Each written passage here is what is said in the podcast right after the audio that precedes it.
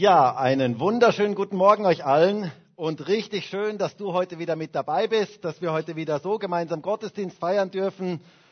Und wie wäre es, wenn du mir mal ein Lächeln schenkst? Das wäre doch schön, wenn du einfach mich mal anlächelst.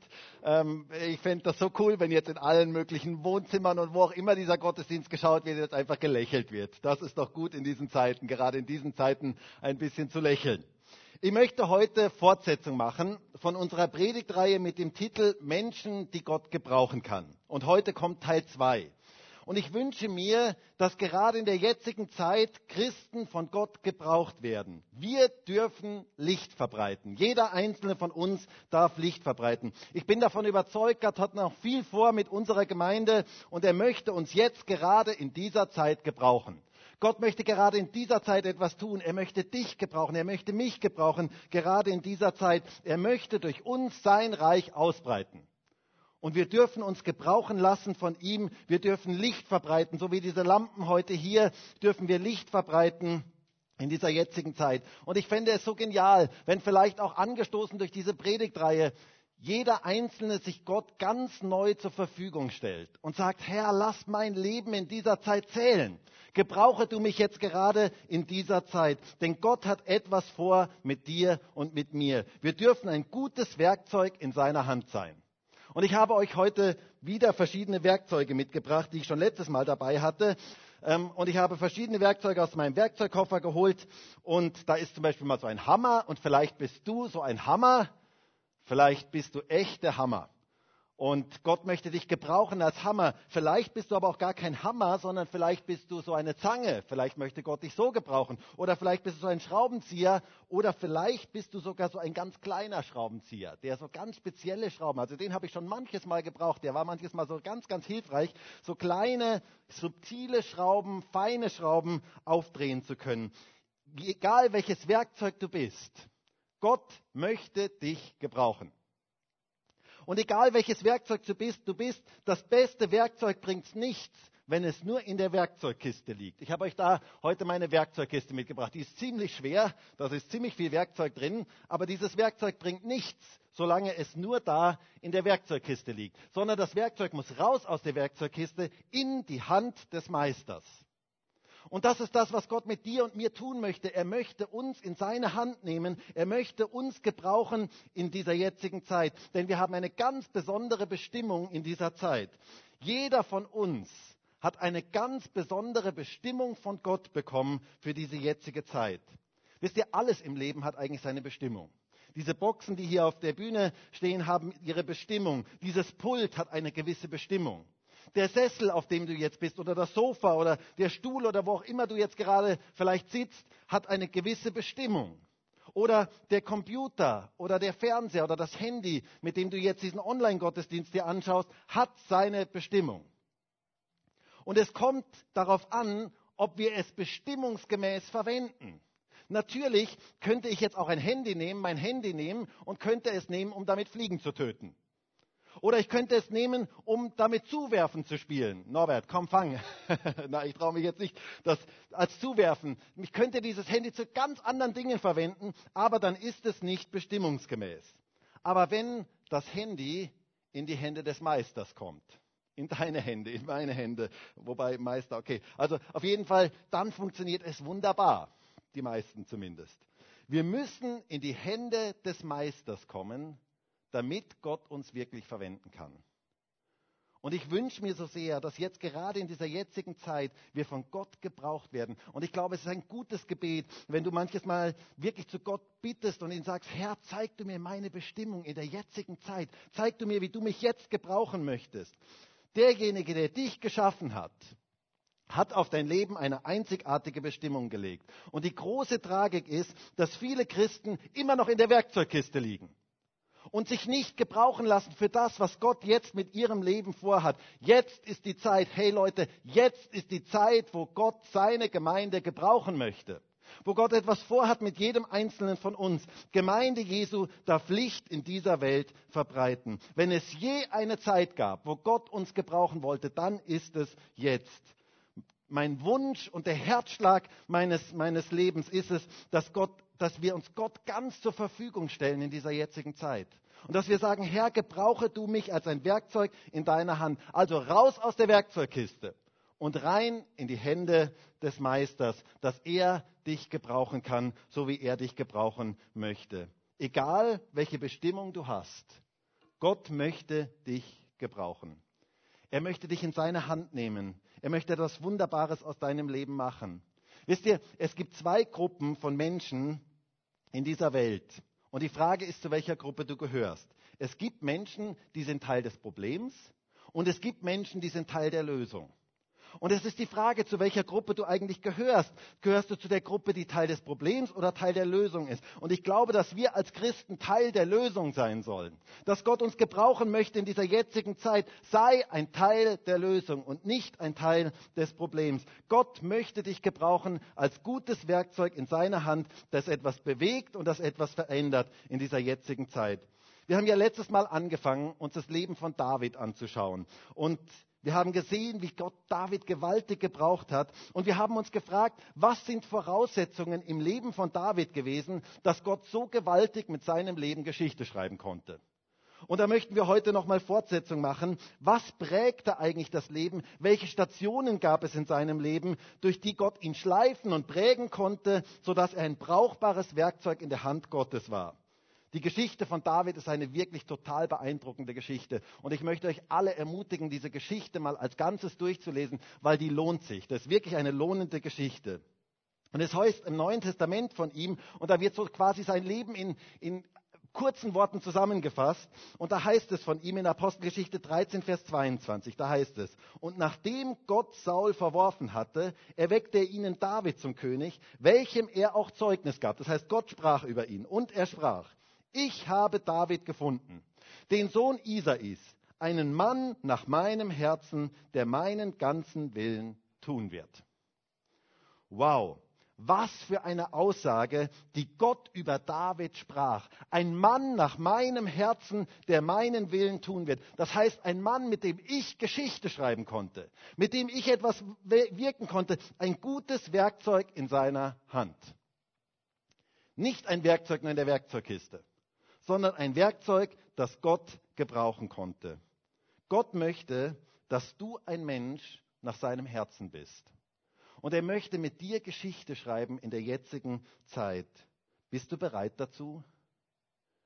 Aber wisst ihr, es gibt gewisse Voraussetzungen, die wir im Leben von David sehen, Stationen, durch die er durchgegangen ist, die ihn zu dem machten, was Gott aus seinem Leben tun konnte. Und heute möchten wir uns mal drei Stationen gemeinsam anschauen. Drei Stationen auf dem Weg zum Königtum und auf dem Weg nach Jerusalem. Drei Stationen, die ihn die, durch die Gott ihn führte, ohne die Gott ihn niemals hätte so gebrauchen können, wie er ihn gebraucht hat. Und ich glaube, dass wir alle durch diese drei Stationen in unserem Leben durchgehen müssen, wenn Gott uns gebrauchen kann. Wir werden nächstes und übernächstes Mal dann noch sehr bekannte Geschichten uns anschauen aus dem Leben von David, ähm, zum Beispiel sein Versagen oder auch den Kampf mit Goliath. Aber heute möchte ich mir mit euch drei eher unscheinbare, ähm, aber ganz wichtige Stationen aus dem Leben von David anschauen, die uns zeigen, wie Gott ihn vorbereitet hat, dass er etwas aus seinem Leben machen konnte. Und die erste Station im Leben von David war Bethlehem. Das erste ist Bethlehem, der Ort der kleinen Anfänge. Erste Station, der Ort der kleinen Anfänge. Diese Geschichte haben wir uns ja letztes Mal schon etwas genauer angeschaut. Es heißt dort in 1 Samuel 16, Vers 4, und Samuel tat, was der Herr ihm gesagt hatte, und kam nach Bethlehem. Und dann in Vers 13, da nahm Samuel das Ölhorn und salbte ihn mitten unter seinen Brüdern. Und der Geist des Herrn geriet über David von diesem Tag an und darüber hinaus. Samuel aber machte sich auf und ging nach Rama. Bethlehem, der Ort der kleinen Anfänge. Der Ort, der uns klar macht, dass Gott ins Verborgene sieht und dass er uns nicht übersieht. David war noch nicht einmal zur Party eingeladen. Das haben wir uns letztes Mal schon angeschaut. Gott hatte gesagt, er würde einen der Söhne Isais auserwählen zum König, salben, salben zum König. Und David war noch nicht einmal eingeladen. Er musste bei seinen paar Schafen bleiben, heißt es dort. Während die anderen Brüder alle dabei waren, war David nicht dabei. Voll interessant. Aber entspann dich, kleiner David. Gott übersieht dich nicht. Gott sieht dich. Er beginnt im Kleinen.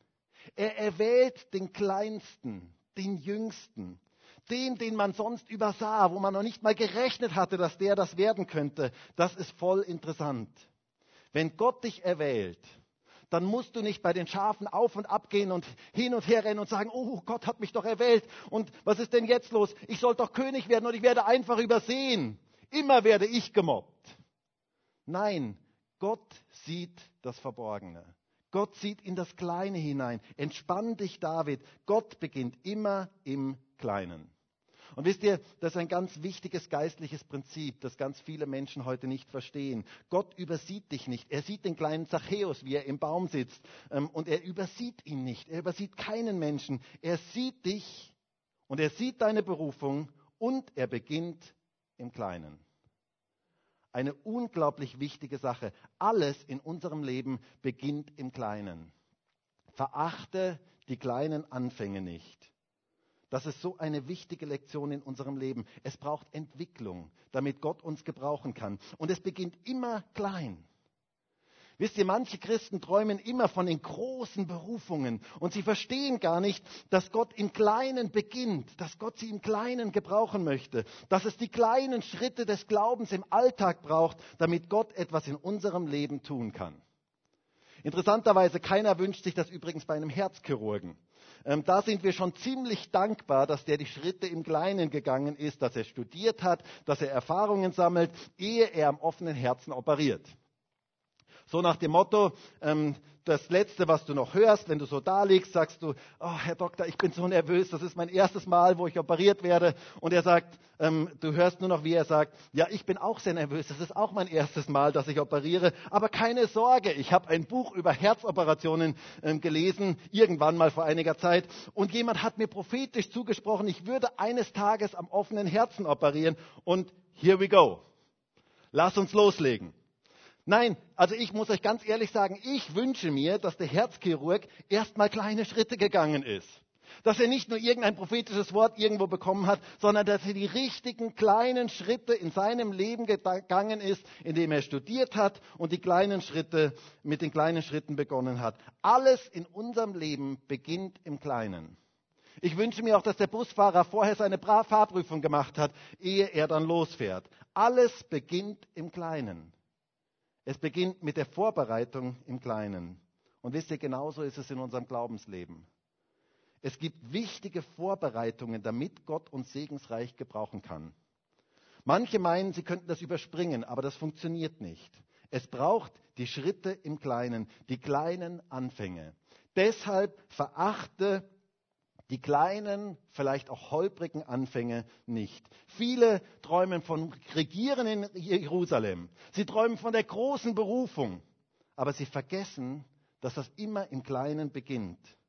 Deswegen ist es so wichtig, die kleinen Anfänge nicht zu verachten. Denn sonst wirst du niemals nach Jerusalem kommen. Sonst wirst du niemals in deine Berufung kommen. Es braucht Bethlehem, den Ort der kleinen Anfänge. Verachte die kleinen Anfänge nicht. Das war übrigens meine erste Predigt, die ich gehalten habe vor über 20 Jahren, als ich hier nach Graz gekommen bin, hier in diese Gemeinde gekommen bin, war das meine erste Predigt. Der erste Predigtitel war Verachte die kleinen Anfänge nicht. Und damals war die Gemeinde noch klein und es ist so wichtig, glaube ich, die kleinen Anfänge nicht zu verachten, denn aus dem macht Gott mehr. Gott beginnt im Kleinen, wie überhaupt im ganzen Leben. Dein Leben hat ganz klein begonnen. Ganz, ganz klein begonnen. Du bist irgendwann mal, warst irgendwann mal ein kleines Baby zum Beispiel. Ein kleines, süßes, goldiges Baby. Jeder einzelne von uns war das mal irgendwann. Und ist vielleicht bei manchen schon lange her. Davor warst du eine winzige Zelle. Ganz klein. Und dann warst du irgendwann ein kleines Kind und du bist gewachsen. Alles in dieser Welt beginnt klein.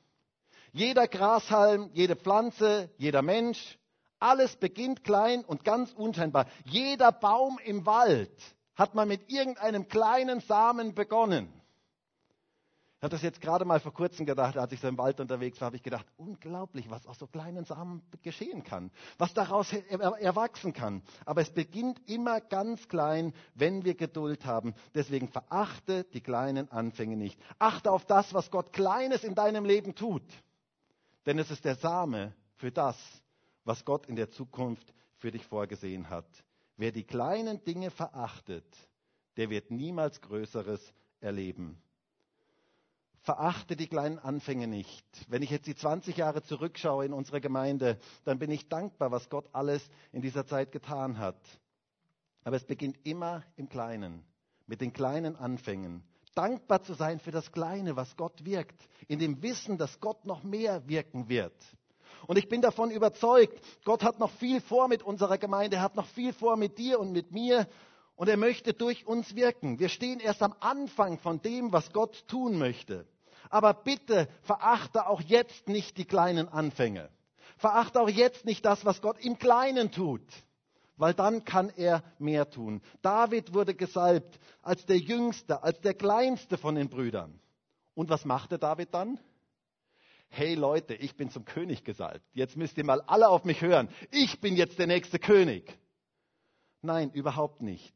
Er ging zurück zu seinen Schafen. Er machte den Job, den Gott ihm gegeben hatte für diese Zeit. Und wisst ihr, diese Zeit des Schafehütens war eine ganz wichtige Vorbereitung für seinen Dienst als König. Gott beginnt immer im Kleinen. Ich glaube, dass viele Christen niemals in ihre Berufung hineinfinden, weil sie Werkzeuge in der Werkzeugkiste sind und die ganze Zeit nur irgendwann darauf warten, dass Gott irgendwann mal was Großes mit ihrem Leben tut und überhaupt nicht verstehen, dass Gott sie jetzt gebrauchen möchte, dass Gott sie jetzt in die Hand nehmen möchte, um die kleinen Dinge im Alltag zu tun, die kleinen Dinge nicht zu verachten. Gott beginnt im Kleinen in deinem Leben. Im Alten Testament wurde der Tempel zerstört und dann nach der Zerstörungsphase des Tempels sollte dieser Tempel neu aufgebaut werden. Und Gott beruft den Propheten Sacharja, die Leute zu ermutigen, den Tempel wieder aufzubauen. Und es waren kleine, mickrige Anfänge. Es war keine glanzvolle Zeit in Israel. Es war eine Zeit der Armut. Die Trümmer waren da. Es sah alles nicht besonders gut aus. Und dann steht der Prophet Sacharja auf und er sagt in Sacharja 4, Vers 10 heißt es, Wer hat den Tag der kleinen Anfänge verachtet? Sie werden mit Freuden sehen den Schlussstein in Zerubabels Hand. Hast du das gehört? Sie werden mit Freuden den Schlussstein sehen. Aber es gibt den Tag des kleinen, des geringen Anfangs, die kleinen Anfänge, die man leicht verachten kann. Was ist das schon? Aber irgendwann wird der Tempel da sein. Irgendwann wird der Schlussstein da sein und alle werden sich darüber freuen. Aber es fängt mit dem Kleinen an. Lasst uns das ernst nehmen, dass Gott im Kleinen wirkt. So wichtig auch jetzt gerade in der jetzigen Zeit. Gott wirkt auch jetzt gerade im Verborgenen. Im Kleinen wirkt er. Und lasst uns dankbar sein dafür und lasst uns das Kleine nicht verachten. Bethlehem, der Ort der kleinen Anfänge. Und ich glaube nicht, dass es ein Zufall ist, dass Jahre später in dem großen Rettungsplan Gottes wieder in Bethlehem etwas ganz klein begann. Wieder ganz unscheinbar, in einer Krippe, in Armut, mit Ochs und Esel, ein kleines Baby. Gott wird Mensch. Gott begann in Bethlehem wieder, ganz im Kleinen, unscheinbar. Wisst ihr, wir brauchen diesen Ort Bethlehem in unserem Leben, diesen Ort der kleinen Anfänge. Das ist eine ganz wichtige Station auf dem Weg nach Jerusalem. Dann eine zweite Station von David, Adulam, der Ort der Entwicklung.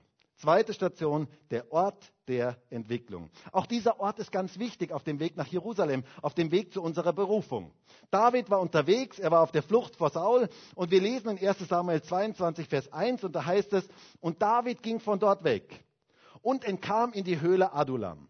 Und als seine Brüder und das ganze Haus seines Vaters das hörten, kamen sie zu ihm dorthin herab. Und es sammelten sich um ihn lauter Bedrängte und solche, die verschuldet waren und andere mit erbittertem Gemüt. Und er wurde ihr Anführer. Und es waren bei ihm etwa 400 Mann. Was für eine interessante Gesellschaft hier. Also alle Erfolgsmenschen waren bei Saul und bei David. Wer war bei David? David war umringt von den Losern. Leute, die bedrängt und verschuldet waren und mit erbittertem Gemüt. Und er wurde ihr Anführer. Wow, was für eine Aufgabe. Also ich weiß nicht, ob du mit David tauschen wolltest. Also das war eine interessante Gesellschaft. Ganz, ganz schwierige Charaktere. Versager, Verlierer, Unterdrückte, Gemobbte, schwierige Leute. Und David wurde ihr Anführer. Was für eine heiße Aufgabe. Also das waren nicht gerade die nicesten Leute. Das waren schwierige Leute. Adulam, der Ort der Entwicklung, wo David in seine Berufung entwickelt wurde. Das waren genau die Leute, auf die Gott setzte, wenn es um sein Reich ging. Also ich muss ja ganz ehrlich sagen, wenn ich Gott wäre, und ich sage euch ganz ehrlich, ich bin so dankbar dafür, dass ich nicht Gott bin. Aber wenn ich Gott wäre, ich hätte andere Leute erwählt. Ich hätte Leute erwählt, die perfekt sind. Ich hätte Leute erwählt, die alles gut können. Die richtigen Erfolgsmenschen. Aber Gott hat andere Maßstäbe. Er formte David in seiner Berufung, in dieser Zeit der Entwicklung im Umgang mit schwierigen Menschen. Darin entwickelte er seinen Charakter und seine Leiterfähigkeit. Und wisst ihr, das ist eine ganz wichtige Vorbereitung, eine ganz wichtige Vorbereitung war das für das, was Gott später mit seinem Leben tun konnte. Wir brauchen Adulam in unserem Leben. Die Zeit der Entwicklung. Paulus sagt es mal folgendermaßen in 1. Korinther 1, Vers 26. Schaut doch auf eure Berufung, liebe Brüder und Schwestern. Da sind in den Augen der Welt nicht viele Weise, nicht viele Mächtige, nicht viele Vornehme. Im Gegenteil, das Törichte dieser Welt hat Gott erwählt, um die Weisen zu beschämen, und das Schwache dieser Welt hat Gott erwählt, um das Starke zu beschämen, und das Geringe dieser Welt und das Verachtete hat Gott erwählt, das, was nichts gilt, um zunichte zu machen, was etwas gilt, damit kein Mensch sich vor Gott rühme. Boah, das ist ein interessanter Text, ein Text, über den heute wenig gepredigt wird. Nicht das Hohe der Welt hat Gott erwählt, nicht die Weisen, sondern die Schwachen. Wow, das ist komplett konträr zu dem Denken unserer heutigen Zeit, unserer heutigen Welt. Heute gilt das, was herzeigbar ist, das, was stark ist, das, was äußerlich perfekt ist. Aber wisst ihr, Gott baut sein Reich mit fehlerhaften Menschen. Gott baut sein Reich mit Menschen. Hast du das gehört? Gott baut sein Reich mit Menschen. Das ist eine ganz wichtige Erkenntnis. Also ich denke mir, Gott könnte sein Reich viel effektiver bauen, wenn er es nur durch Engel bauen lassen würde. Denen gibt er Befehle und die machen genau das, was er, was er ihnen sagt. Aber er hat es gewählt, sein Reich mit fehlerhaften Menschen wie du und ich zu bauen. Das finde ich absolut, etwas absolut Geniales. Er möchte uns gebrauchen. Er möchte dich und mich gebrauchen, wenn wir demütig vor ihm sind. Wisst ihr, dass Gott nur dem Demütigen Gnade gibt? Und wisst ihr, was Gott mit dem Hochmütigen macht? Es heißt in Jakobus 4, Vers 6, da heißt es, er gibt aber größere Gnade. Deshalb spricht er, Gott widersteht den Hochmütigen, den Demütigen aber gibt er Gnade. Frage, Möchtest du, dass Gott dir widersteht? Oder möchtest du, dass er dir Gnade gibt? Dass er dich beschenkt? Gott widersteht dem Hochmütigen, aber dem Demütigen gibt er Gnade. Ich für meinen Teil habe mich entschieden, ich möchte ein demütiger Mensch sein. Ich möchte, dass Gott mir Gnade gibt. Und ich wünsche mir so sehr, dass wir als ganze Gemeinde eine demütige Gemeinde sind, der Gott Gnade schenken kann.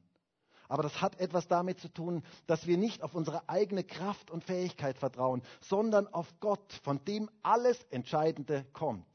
Demut bedeutet zu wissen, dass wir total von Gott abhängig sind. Dass wir total von ihm abhängig sind. Und das geschieht in Adulam. In dieser Zeit der Entwicklung. Gott entwickelt uns. Wisst ihr, dass gerade in dieser Zeit David so entwickelt wurde, mit schwierigen Menschen umzugehen und dass das für seine ganze weitere Berufung etwas ganz, ganz Wichtiges war. So viele Menschen heute suchen sich nur die Menschen, die zu ihnen passen. Aber könnte es vielleicht sein, dass Gott bewusst Leute dir in den Weg stellt, die dir gar nicht passen, aber durch die er dich verändern möchte, deinen Charakter verändern möchte. Vielleicht hast du gebetet bei der einen oder anderen Person, Herr, nimm diese Leute weg aus meinem Leben. Und Gott sagt zu dir, nein, ich nehme sie nicht weg, sondern ich möchte dich verändern. Ich möchte etwas wirken in deinem Leben. Ich habe sie extra in dein Leben hineingestellt, damit du entwickelt wirst. Und ich habe den Eindruck, dass Leute heute diesen Gottesdienst sehen und du hast im Moment mit schwierigen Leuten zu tun. Und du hast manches Mal vielleicht gebetet, Herr, nimm mich weg aus dieser Situation. Und Gott sagt heute zu dir, nein, ich habe etwas vor mit deinem Leben. Ich möchte deinen Charakter dadurch entwickeln. Ich habe etwas vor mit dir. Deswegen bleib da drin stehen. Renn nicht weg aus dieser Situation, sondern bleib da drin stehen und lass dich verändern. Lass dein Leben verändern. Das möchte Gott wirken. Das war eine wichtige Vorbereitung auf die Berufung, die Gott auf das Leben von David gelegt hat. Diese Zeiten in Adulam sind eine, waren eine ganz wichtige Station im Leben von David, ohne die er niemals hätte nach Jerusalem kommen können, niemals den Dienst als König so ausführen können. Wir brauchen diese Adulam-Erfahrungen in unserem Leben, wo wir entwickelt werden. Es braucht die Zeit der Entwicklung. Das ist etwas ganz Wichtiges und ich finde es absolut genial. Wenn ich von diesen Menschen, dieser Loser-Truppe, die David da um sich herum ähm, gesammelt hat, wenn ich von denen lese, ein paar Kapitel später, einige Zeit später, und man kann es fast kaum glauben, dass das dieselben Leute sind, da heißt es in 1. Chronik 11, Vers 11, und dies ist die Zahl der Helden, die David hatte die Helden Davids. Hey, das wurden seine Helden. Da werden sie beschrieben, wie sie mit dem Bogen umgehen konnten und wie sie mit dem Speer umgehen konnten und so weiter. Die Helden Davids. Das waren diese Leute, mit denen er begonnen hatte. Diese Loser. Diese Gurkentruppe oder keine Ahnung, was du dazu sagen magst. Diese Ausgestoßenen die wurden treue, loyale und integere Streiter mit einer klaren Vision und einer klaren Berufung und förderten das Reich Gottes. Sie nahmen ihren Platz ein.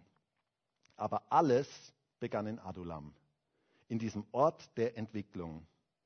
Jesus wählte auch zwölf Jünger aus, die nicht gerade die einfachsten Persönlichkeiten waren. Also da war ein Zelot und ein Zöllner, totale Gegensätze.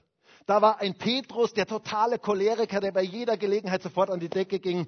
Und da war ein Johannes, der Romantiker, der so richtig romantisch war. Und er formte diese verschiedensten Menschen zusammen in, in Jüngerschaft, zu seiner Jüngerschaft, die damals die gesamte, damals bekannte Welt auf den Kopf stellte. Unglaublich.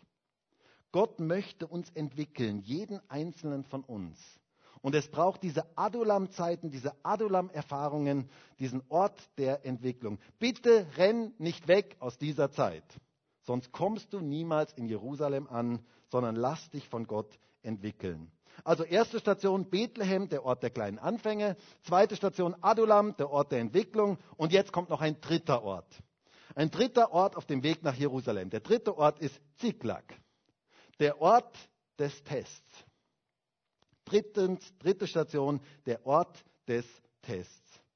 David war schon eine ganze Weile unterwegs. Er näherte sich langsam der Zeit, wo er jetzt regieren würde in Jerusalem, wo seine Berufung sichtbar würde. Und dann gab es plötzlich einen gewaltigen Rückschlag. Ein gewaltiger Rückschlag in Ziklag. In Ziklag, einer Stadt im Philisterland. Er sollte dort eigentlich gar nicht sein, aber er war dort als Flüchtling hingekommen, auf, der Flucht vor Saul und er hatte Asyl angesucht in, bei den Philistern. Und dann kam er zurück von einem seiner Streifzüge und dann heißt es in 1 Samuel 30, Vers 3, David und seine Männer kamen zur Stadt. Und siehe, sie war mit Feuer verbrannt und ihre Frauen, Söhne und Töchter waren gefangen weggeführt. Da erhoben David und das Volk, das bei ihm war, ihre Stimme und weinten, bis sie nicht mehr weinen konnten. Und David war in großer Bedrängnis, denn das Volk sprach davon, ihn zu steinigen. Denn die Seele des ganzen Volkes war erbittert. Jeder war erbittert wegen seiner Söhne und seiner Töchter. Aber David stärkte sich in dem Herrn, seinem Gott. Hier ist er nun, der David, in Ziklag in diesem Ort des Tests. Er war gesalbt, er begann im Kleinen in Bethlehem, er bewies Treue, er investierte in Menschen, in seine Helden in Adulam und jetzt wäre Zeit für die Königswürde. Und was passierte? ein gewaltiger Rückschlag, Enttäuschung, Verbitterung. Für einen Moment sah es so aus, als wäre alles aus. Alles, was er investiert hatte, wäre zu Ende. Seine Helden wollten ihn steinigen. Wow. Was für eine Situation. Ich kann mir vorstellen, wie David bitter enttäuscht war von diesen Leuten. Das ist Ziklag, wo man mit Enttäuschungen umgehen muss, wo Dinge nicht so laufen, wie wir uns das vorgestellt haben. Und ich muss euch sagen, ich kenne diesen Ort Ziklag auch sehr gut. Als Pastor hat man auch schon viele Enttäuschungen erlebt. Wenn man mit Menschen arbeitet, wenn man Menschen Vertrauen schenkt, wird man enttäuscht. Gut, gesteinigt bin ich Gott sei Dank noch nicht worden, ähm, aber ich habe es häufiger erlebt, dass Menschen, denen ich vertraut habe, denen ich mein Vertrauen geschenkt habe, dieses Vertrauen missbraucht haben. Und das ist schmerzhaft. Und das erlebte David hier. Ihr müsst euch vorstellen, die Leute, die für ihn gekämpft hatten, die total zu ihm gestanden waren, seine Helden, standen plötzlich mit den Steinen vor ihm und sagten, du bist schuld. Du bist schuld. Ein krasses Gefühl. Aber was tat David? Es heißt hier in Vers 6, aber David stärkte sich in dem Herrn, seinem Gott. David stärkte sich im Herrn. Er ging mit all diesen Dingen zum Herrn. Er wusste, diese Prozesse gehören dazu, damit mein Glaube tiefer und fester wird. Wisst ihr, wir hätten es so gerne, dass wir von Gott berufen werden und dann geht alles nur noch super in unserem Leben. Das hätten wir gerne. Aber das stimmt nicht von der Bibel her. Es braucht diese Prozesse. Es braucht Bethlehem, es braucht Adulam, aber es braucht auch Ziklag. Die Zeit des Tests, wo unser Glaube geprüft wird wo unser Glaube fester und stabiler wird. Wenn du möchtest, dass Gott dich gebraucht, dann musst du auch durch Ziklag gehen, durch schwierige Zeiten gehen. Zeiten des Tests gehören zu unserem Leben dazu. Denn erst im Test weißt du, wo du wirklich stehst. Das ist so ähnlich wie bei Freundschaften. Du weißt erst, wer wirkliche Freunde sind, wenn du in schwierige Zeiten kommst.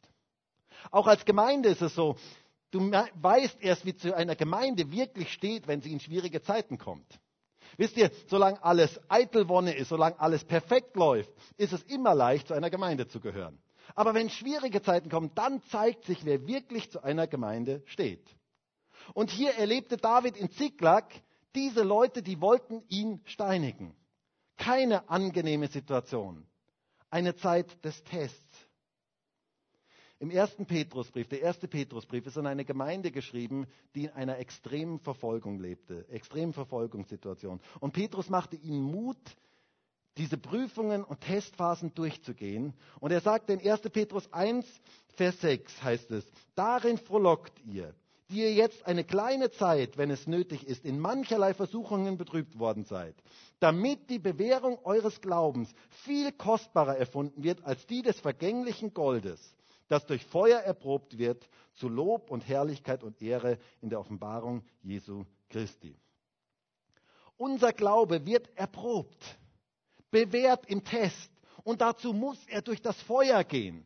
Erst im Feuer wird Gold erprobt.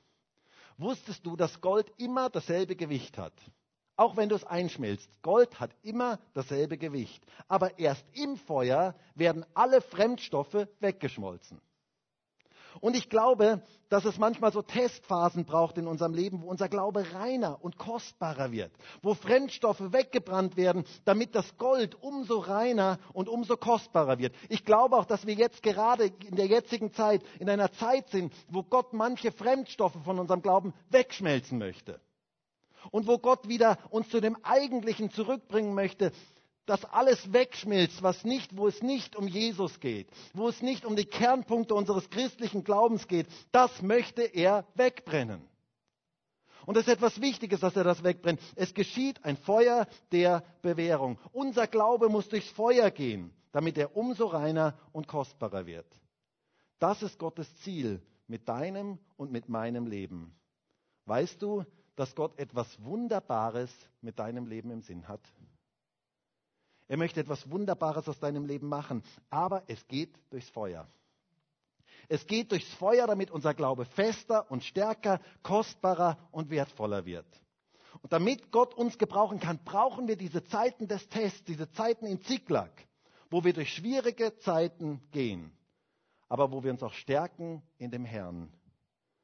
Wisst ihr, wir lernen Gott nur in diesen Zeiten auf eine ganz einzigartige Art und Weise kennen. Ich denke nur am Psalm 23. Im finsteren Tal lernen wir Gott in einer Be Beziehung, in einer Weise kennen, wie wir ihn sonst niemals kennenlernen würden. Da heißt es in Vers 4 im Psalm 23, auch wenn ich wandere im Tal des Todesschattens, fürchte ich kein Unheil, denn du bist bei mir. Dein Stecken und dein Stab, sie trösten mich. Im Tal des Todesschattens lernen wir Gott als Du kennen.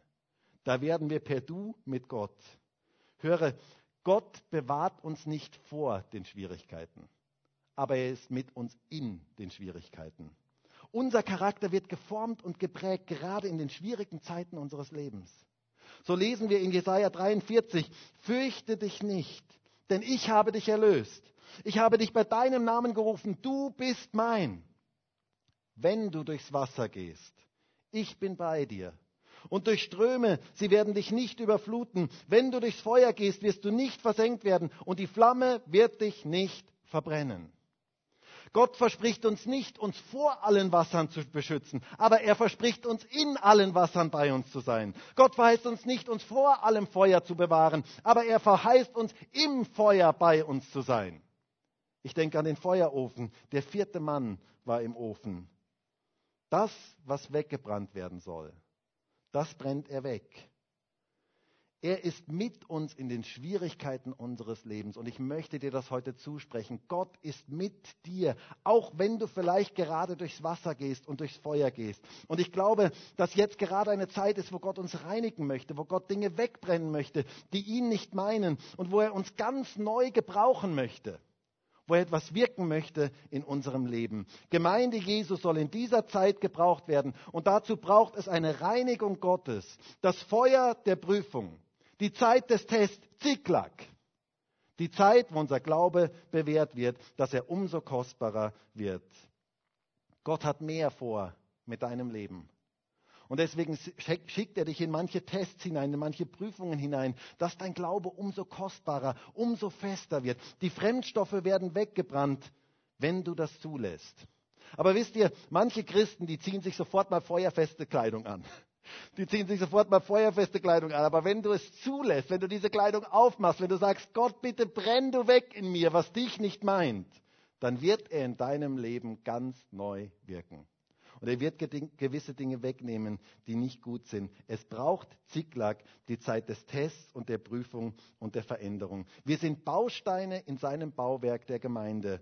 Und Jesus, der Meister, er möchte diese Bausteine behauen und er möchte sie schleifen, sodass sie besser in dieses Bauwerk hineinpassen. Wisst ihr, ich kann mich noch so gut erinnern, unser alter Bruder Waldemar, der schon etliche Jahre jetzt beim Herrn ist. Damals war er schon über 90 Jahre alt und er war hier in unserer Gemeinde, hier in diesem Raum und er hat hier gebetet in diesem Raum und dieses Gebet ist mir bis heute in Erinnerung. Er hat gesagt, er hat mit ganzer Inbrunst hat er gebeten, hat gesagt, Herr, schleife du mich. Schleife alles weg, was dich nicht meint.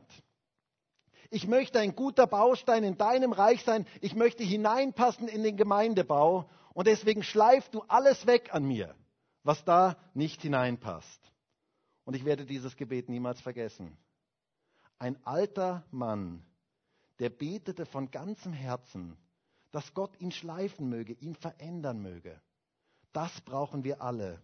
Das ist ein gutes Gebet für uns alle. Bete, dass Gott deinen Glauben kostbarer und wertvoller werden lässt, gerade in dem Feuer der Bewährung. Ziklag, ein Ort des Tests, ein unglaublich wichtiger Ort in unserem Leben, ohne den Gott uns niemals gebrauchen kann. Und er stärkte sich in dem Herrn, seinem Gott. Ich möchte zum Schluss kommen. Wir können so viel vom Leben des David lernen. Gott möchte dich und mich gebrauchen als Werkzeuge in seiner Hand.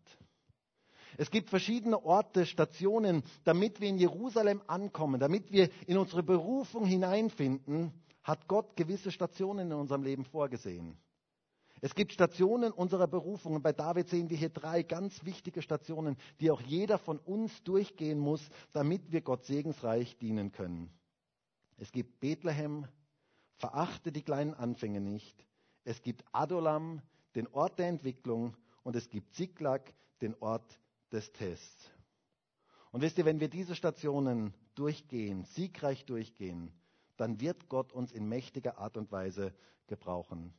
Und das wünsche ich dir und mir, gerade in der jetzigen Zeit, dass wir ein Werkzeug in seiner Hand sind, dass wir solche Werkzeuge sind, die er so gebrauchen kann, genauso wie du er dich gebrauchen möchte, dass du ein Werkzeug in seiner Hand bist. Und ich wünsche dir, dass du nicht nur in dieser Werkzeugkiste liegst, sondern ich wünsche dir, dass Gott dich wirklich gebrauchen kann, dass er dich in seine Hand nehmen kann, dass er etwas wirken kann aus deinem Leben und dass du heute vielleicht wieder ganz neu sagst, Herr, bitte gebrauche du mich. Ich möchte ein Werkzeug in deiner Hand sein. Ich möchte ein Gefäß sein, das sich dir zur Verfügung stellt. Und dafür würde ich jetzt so gerne gemeinsam mit uns beten. Und ich darf das Lobpreisteam bitten, nach vorne zu kommen. Und ich weiß ja nicht, wo du jetzt gerade stehst. Ich weiß ja nicht, was dich jetzt gerade beschäftigt. Aber ich möchte dir sagen, es gibt einen Weg. Es gibt einen Weg, den Gott für dich vorgesehen hat, damit er dich so gebrauchen kann, wie er dich gebrauchen möchte. Und da gibt es jedenfalls diese drei Stationen. Es gibt diese Station, die erste Station Bethlehem, wo du die kleinen Anfänge nicht verachtest. Es gibt diesen Ort der Entwicklung und es gibt auch den Ort des Tests. Und ich weiß nicht, wo du jetzt gerade stehst, aber ich würde mir so sehr wünschen, dass wir jetzt alle unser Leben so ganz neu Gott zur Verfügung stellen. Dass wir sagen, Herr, ich möchte so ein Werkzeug in deiner Hand sein, das du gebrauchen kannst. Dass wir uns so ganz neu Gott jetzt ausliefern und sagen, Herr, in dieser jetzigen Zeit, bitte gebrauche du mich. Herr, und ich danke dir dafür, dass du da bist. Und ich danke dir dafür, dass du jeden kennst, der heute diesen Gottesdienst sieht Danke dir dafür, dass du jedes Leben kennst, jeden Menschen kennst und dass du uns gebrauchen möchtest, gerade in der jetzigen Zeit. Und ich bete darum, Herr, dass du kommst mit deinem Heiligen Geist, wo jeder Einzelne jetzt gerade ist, dass du kommst mit deinem Heiligen Geist und dass du uns gebrauchen kannst als Werkzeug in dieser jetzigen Zeit. Ich bete darum, dass Werkzeuge aus der Werkzeugkiste herauskommen und gebraucht werden für das, was du vorhast in der jetzigen Zeit bete darum, dass du jetzt Menschen ganz konkret ansprichst. Und ich bete darum, dass wir die kleinen Anfänge nicht vernachlässigen. Ich bete darum, dass wir uns ganz einfach von dir gebrauchen lassen im Alltag, dort wo wir stehen, dort wo wir sind. Die kleinen Gelegenheiten, die du uns schenkst, dass wir sie nicht verachten, sondern dass wir die kleinen Schritte gehen und du kannst mehr dann durch, dadurch tun. Herr, ich wünsche mir so sehr, dass deine Gemeinde in dieser jetzigen Zeit gebraucht wird, dass dein Reich ausgebreitet wird, dass dein Licht sichtbar wird in dieser Welt, dass du spürbar wirst, dass du erlebbar wirst, gerade in der jetzigen Zeit. Heiliger Geist, bitte wirke du durch jeden einzelnen von uns. Und ich danke dir auch für die Zeit der Entwicklung, wo du uns auch vielleicht schwierige Menschen in den Weg stellst, wo du uns entwickeln möchtest, wo du Dinge verändern möchtest in unserem Leben, in unserem Charakter. Danke dafür, dass du wirkst. Und danke dafür, dass du etwas vorhast mit unserem Leben und dass du deswegen gewisse Prozesse in unser Leben hineinbringst. Und ich danke dir für diesen Ort Ziklag. Ich danke dir für diese Zeit des Tests. Und ich bete jetzt für jeden Einzelnen, der vielleicht jetzt gerade in dieser Zeit drin ist, dass du ihm begegnest, dass jeder dich als du neu kennenlernen kann in dieser Zeit dass du mit deiner Kraft jetzt wirkst, dass Menschen berührt werden von dir und dass sie sehen können, dass du ihren Glauben umso fester, umso reiner, umso kostbarer werden lassen möchtest. Herr, ich bete darum, dass du da jetzt ganz speziell wirkst. Herr, und ich bete für uns als ganze Gemeinde und ich bete für uns als ganze Christenheit, dass du uns in dieser Zeit gebrauchen kannst als Werkzeug in deiner Hand die dein Reich ausbreiten. Danke dafür, dass du etwas vorhast. Danke dafür, dass du etwas wirken möchtest in dieser jetzigen Zeit und dass du jeden von uns gebrauchen möchtest. Danke dafür, Jesus. Halleluja.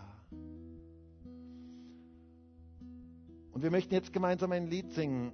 Und vielleicht kannst du jetzt dieses Lied einfach dazu nutzen, zu sagen, Herr, ich möchte mein Leben dir jetzt ganz neu zur Verfügung stellen. Ich möchte ein Werkzeug sein, gerade in der jetzigen Zeit, ein Werkzeug, das du gebrauchen kannst. Vielleicht kannst du jetzt einfach dein Leben so ganz neu Gott ausliefern, egal in welcher Phase du jetzt gerade drin bist. Auch wenn du vielleicht jetzt gerade in Kämpfen drin bist, in Zeiten des Tests drin bist. Zu sagen, Herr, ich gebe mein Leben dir wieder ganz neu hin. Mach aus meinem Leben etwas zu deiner Ehre. Mach aus meinem Leben etwas, das dich groß macht. Lass uns jetzt dieses Lied gemeinsam singen und das soll als ein Gebet zu Gott aussprechen. Sagen, Herr, ich gebe mein Leben dir jetzt hin.